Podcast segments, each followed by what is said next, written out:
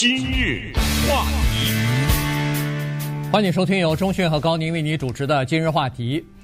中期选举要到了哈，昨天我们稍微的讲了一下，那么有几个法案呢，我们陆续的会跟大家来介绍一下啊。今天我们就讲一下一号提案，特别是加州啊，哎，这个主要是指的是加州啊，一共有七个法案嘛，所以我们先这个今天讲一号提案啊，这个呃一号提案呢就是有关于修改加州宪法的，要准备在加州宪法当中呢明确的把。妇女堕胎的权利和避孕的权利要写在里边，受加州宪法保护啊！所以今天我们就把这个它背后的逻辑，呃，以及这里边的一些规定，正反两方面的意见呢，都跟大家来说一下。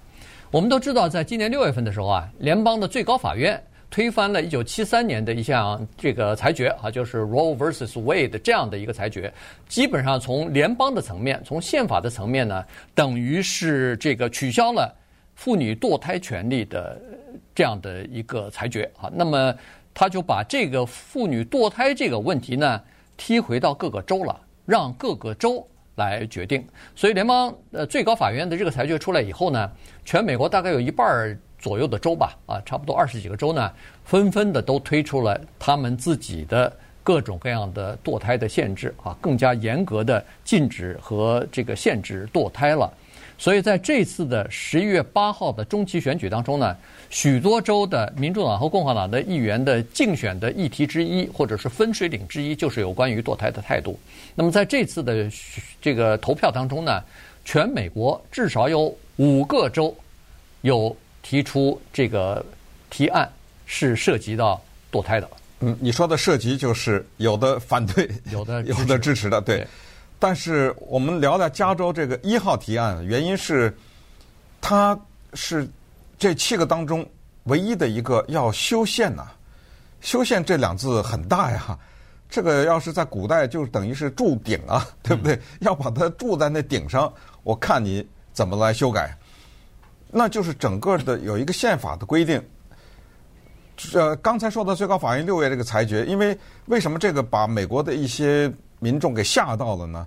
是因为哦，原来联邦的从宪法的角度是说，当年咱起草这宪法的时候，没堕胎这回事儿啊，是你后来生给加进去的。那么人们害怕的接，哎呦，那人们再一想，当年起草宪法时候也没同性恋这回事儿啊，对不对？呃，过两天你那个最高法院再把我同性恋结婚这个权利再给我推翻了。所谓推翻就是。这个不是宪法的问题，你们到各州去，对不对？对。啊，过两天你在国际网络的什么东西？因为当年呃 起草宪法的时候没国际网络，那起草宪法他说没有的东西多了，你这一点一点的给我这个推翻了不行啊！而且把联邦的权力下放到州去，这个呢是一个经典的共和党和保守派的理念啊。所以在这个意义上说，我们也看到了，就是在最高法院呢。保守派占上风这一点，也就是说，如果今天的最高法院的自由派是六，保守派是三的话，那六月份那个裁决是没可能发生的。对，五十多年都过来了，对不对？是没有可能发生的。所以这个呢，它是一个政治之争、理念之争等等了啊。所以是有这个问题，所以各个州就紧张了。除了堕胎以外，你等着吧，在接下来肯定是会动那个同性恋这个事儿。对，也要写在那个宪法里头。我叫你动。我干脆写在宪法里，而加州这个特别的重要，原因是这个：加州是全美国最自由的州。加州你碰什么都碰不了堕胎。有人说万事不动，对不对？永远你动不了。你要加州要是动到了，有一天说堕胎都不可以的话，那美国就整个的完全的变天了，是不可能的。那你给我修什么线呢？火急火燎的在这改什么改？这个就是它的意义就在这儿，这就是最高法院六月的这个裁决，把这么左的州都吓到了，吓得他呀，简直就是要防患于未然，已经到了这个程度。这么开放的州，这么自由的州，他都要写进宪法，因为他怕的是，万一有一天，这一天可能是一百年以后，加州的议会。变成了共和党是多数了，对，那怎么办？对，现在呢，在加州啊，有一个叫做生殖隐私法啊。这个在生殖隐私法里边呢，实际上啊，都已经规定了，就是每一个人都可以享有基本的隐私权。在这个隐私权以前的判例当中呢，是包括叫做避孕呐、堕胎呀、是包括这些的，呃，受到保护的。所以呢，除非是这个对孕妇的生命或者是健康产生影响的话，一般来说，这个是受到保护的啊。所以呢，这个呃，这照理说，你说应该包括在里头了吧？应该不怕了吧？哎，还是不行。现在这个六月份的那个最高法院的这个裁决，让很多的支持堕胎的人士呢，是说我们还是不能说是。呃，理所当然的认为这个就已经包括在里头了。万一哪一天要提出诉讼，万一哪一天要这个加州的最高法院来做解释的时候，突然，比如说哪一天这个最高法院就加州的最高法院里边这个保守派占了多数，那可能就会有不同的解释了。以前的那些判例都不算了。呃，如果你不相信的话，那六月份的那个。五十多年的那个 Roe vs. Wade 为什么可以推翻呢？对，既然最高法院都可以推翻，那加州的就不能推翻了。万一出现这样的情况怎么办？所以他们就决定，不行，我们还是要写到这个宪法当中去。这样一来的话，明明确确的在美呃加州的宪法当中说，一个妇女的堕胎的权利神圣不可侵犯之类的东西，或者是呃可以采取各种各样方式的避孕啊等等，写在宪法里头。那就由不得你法官来做解释了。对，这这你 一个案子一上来，法官、议会都没用。对，嗯，呃，这个法官一个案子上来以后，法官就说这已经是加州宪法所规定的了，砰的一下就给你驳回去了，嗯，没有任何解释的空间。所以这个一号提案呢，就是为了这个目的。对，同时呢，还有一个呢是确实把加州给吓得不得了，就是六月份最高法院这个裁决之后，美国五十个州有。将近一半，火急火燎的就推出了更严厉的控制堕胎的措施，呃，有的甚至就是除了某种特殊情况根本不能的啊。嗯。再看看现在的竞选，咱们说的 Herschel Walker，对不对？对。呃，围绕着他的这么多议题，但是在他头上挥之不去的就这俩字儿——堕胎。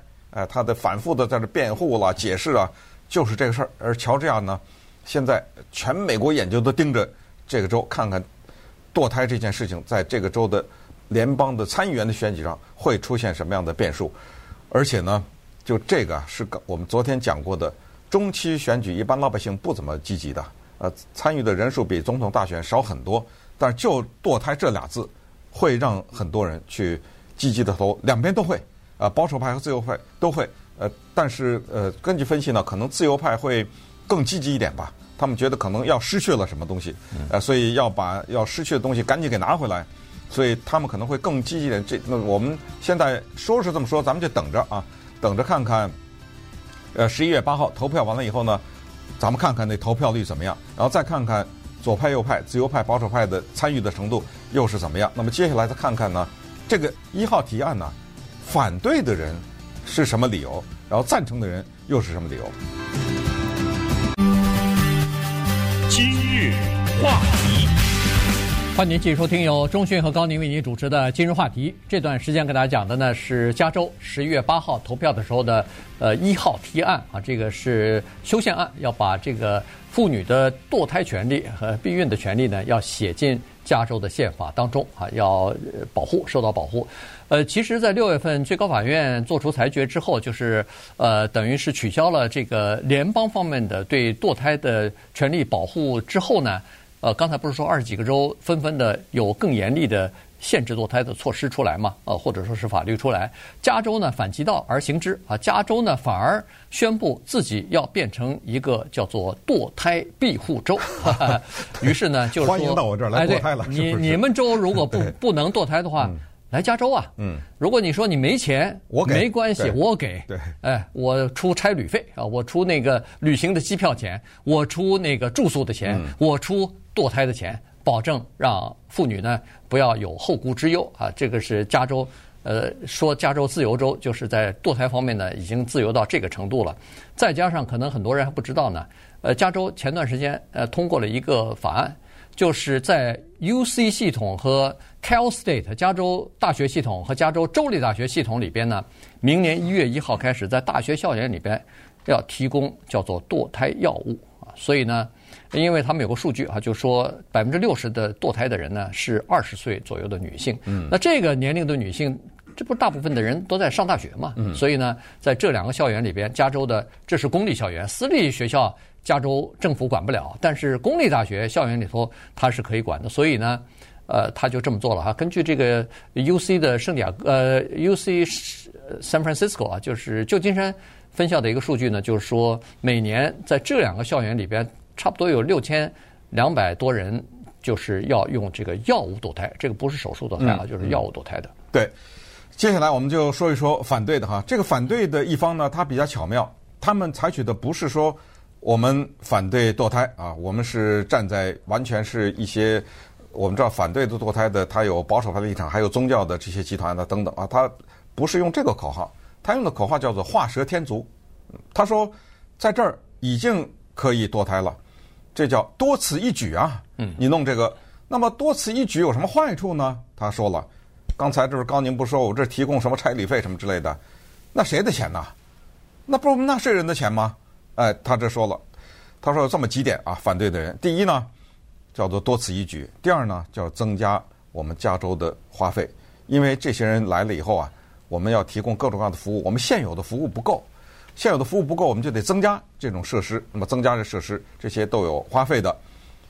按照他们的说法呢，从外州到加州来堕胎的女性，现在每年差不多是四万来人吧，四万六千人。他说：“你这个写进宪法之后，立刻就会是四万六，听着啊，变成一百四十万。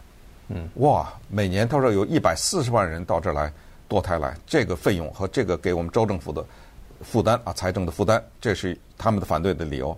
接下来一个理由就是关于叫做晚期堕胎。刚才说的这个加州的生育隐私法里面呢，有一些规定，就是说你不能什么时候都堕胎啊，对不对？对呃，是有生命迹象以后就不能了。”但是在这个生育隐私法里有一句话，他是说，只有当这个孩子啊，他的出生会让母亲生命受到危险的时候，那对不起，多晚期都可以堕，啊，这个就是叫做晚期堕胎无限制。如果查出来他会影响母亲生命的话，现在呢，这些反对的人他就说，他说如果你这样的话呢。外边的人他听起来，因为在宪法里并没有写一句说关于晚期堕胎的限制，你那个隐私法里是，那么这样的话，他听起来就是说，哦，这儿可以晚期堕胎，我就来了啊！大量的晚期堕胎的人会来到这儿来，呃，导致生命的这个丧失啊等等。还有就是他们最后的一个理由就是，接下来就是无穷无尽的法律大战了。呃，你通过这个，我就在法庭上挑战你，然后一步一步的我再诉讼啊，等等，他说这个呢就是呃劳民伤财，所以这是反对一方的意见。